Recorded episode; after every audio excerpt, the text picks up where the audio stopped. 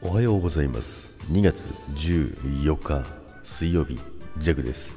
はいおはようございます。今日もよろしくお願いいたします。今日も、えー、昨日に引き続き暗記配信、えー、スタイフをやっていきたいと思います。今日ねあれだ。バレンタインデーじゃないですか。はい。今日バレンタインですからね、皆さんたくさんチョコをもらってですね、まあまあ、はたまたね、最近はね、あげる、男性からあげるのもね、全然ありですからね、あの、思いを伝えるにはね、いいんじゃないですか？ということでね、はい、早速やっていきますけども、えー、まずですね、えー、カスオプルークから基礎パラレルターンへの展開の要領について5個から選んで答えなさい。プルーク暴言との大きな違いは左右の姿勢変化が小さなものから大きなものへなることです。カービングの舵取りを行うためには外脚を曲げすぎずトライを強めて重心が内側に入ることが必要になります舵取り中は外スキーと内スキーをそれぞれ同じ方向に滑らせスタンス幅の変化が現れないようにしましょう舵取り中に内スキーを外スキーに引き寄せないように注意しましょう長いなはい、この写真と説明を読み、クーラー、あ、これね、性的内径維持と動的内径促進。これがね、初めて知りましたね、これね。えー、基礎パラレルターンへの指導の展開について。これね、覚えづらいんですよね。まあ、斜角行からの横滑りだって横滑りの導入っていうのが、パラレルターン。両スキー同側エッチング。両スキー同時回線。っていうね。はい。外スキーの舵取りと内スキーの舵取りは、ブルークスタンス。ターン早期からの外スキーカービング。滑走プルークですね、これは。はい。で、遅い引き寄せ、速い引き寄せ。これはシュテムターン。はい。シュテム動作ですね。ターン早期からの両スキーカービング。急斜面への対応。となっております。いや、これまだ先長いんだよな。今日、明日までかかっちゃうから、もう覚える日が1日しかないんだけど、どうしよう。パラレルターン指導の展開からいかなる状況にも対応できるパラレルターンへと導く4つの展開を答えなさい。ターンの制御、斜面への対応、カービング、レースへの対応。はい、次。パラレルターンの習熟度を高めるために必要な3つの基本動作を答えなさい。ポジショニングとエッジングと荷重動作です1972年冬季オリンピックアジアで初めて開催されたジャンプ競技で日本チームが表彰台を独占し日の丸飛行隊が有名となった会場を答えなさい。はい。皆さん知ってます？これは札幌オリンピックあえ？札幌オリンピックです。はい。スノースポーツ安全基準。全国スキー安全対策協議会に定めるスキーヤーの危険行為。その他これらに類する行為以外でいつ類する以外行為以外でそうなの？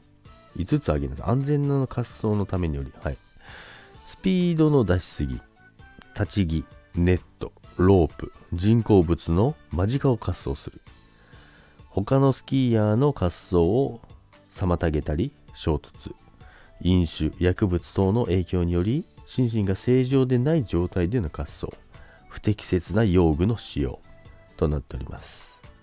スノースポーツに内在する危険について、括弧内に当てはまる言葉を5群から選んで記入しなさい。自然環境による危険、降雪、吹雪、降雨、濃霧など、天候に伴う危険、崖、急斜面、溝、沢など地形に伴う危険、アイスバーン、新雪、クレパス、雪崩、えー、クラシック、違うわ、クラックだ。雪質や雪面の状態による危険、立ち木、切り株、茂み、岩石、えー、露出した地表、水路など。自然の障害物による危険の工作物、あ、違うわ、危険、あ、違うわ、あれ？危険、お？な危険ね。ここで終わりだ。危険。はい。と、まあ、自然環境による危険と今度は人工環境による危険。リフトの支柱、人工降雪設備、標識、ロープ、マットなどですね。まあ、それに気をつけましょうということですね。うーん、これね、覚えるのがたくさんですね。あ、これね、今度はね、BLS か。これはね、飛ばそう。これは飛ばしましょう。えっ、ー、とね、飛ばして、日本スキー協定安全編の山岳スキーからの出題ですと。スキー場は管理区域内ですが、山岳エリナは管理区域外またはバックカントリーと言います。そして、そのスキー場管理区域境界線はスキーエリアバウンダリーと呼びます。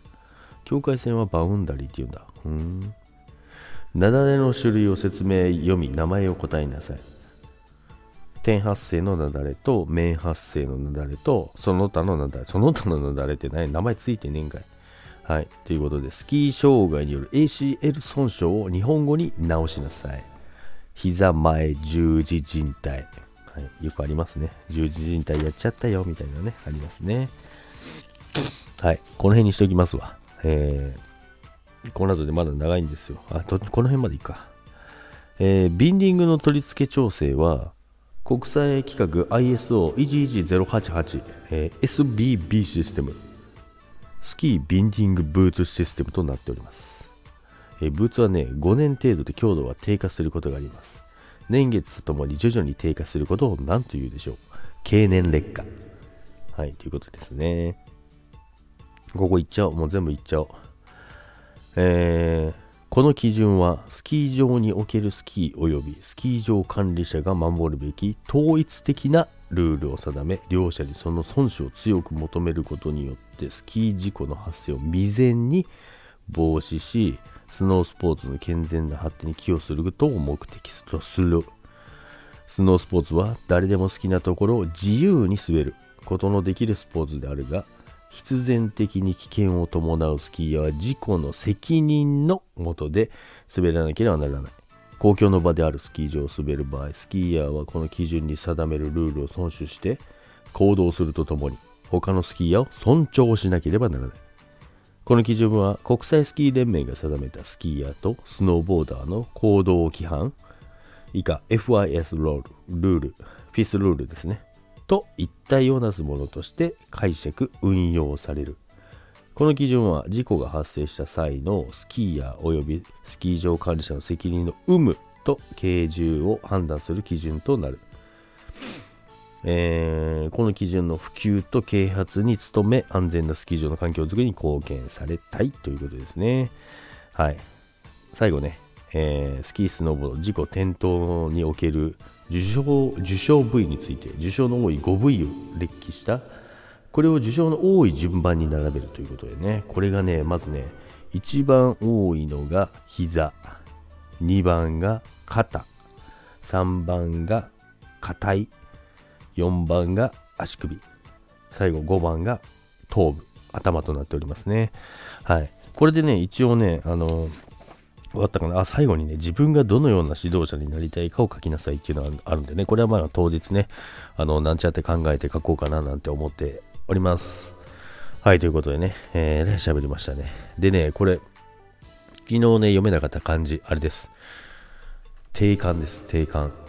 皆さん読めますっていうか。定めるに、あのー、奴隷の例みたいな字のやつ、奴隷の例ではないんですけどね。そんな似たような感じのやつでね、あれがもう定着とかいろいろ言ってましたけどね、結構みんな読めなかったんですけどね、会社でも。はい、ということで、えー、今日も皆さん良い一日をお過ごしください。いってらっしゃい。バイバイ。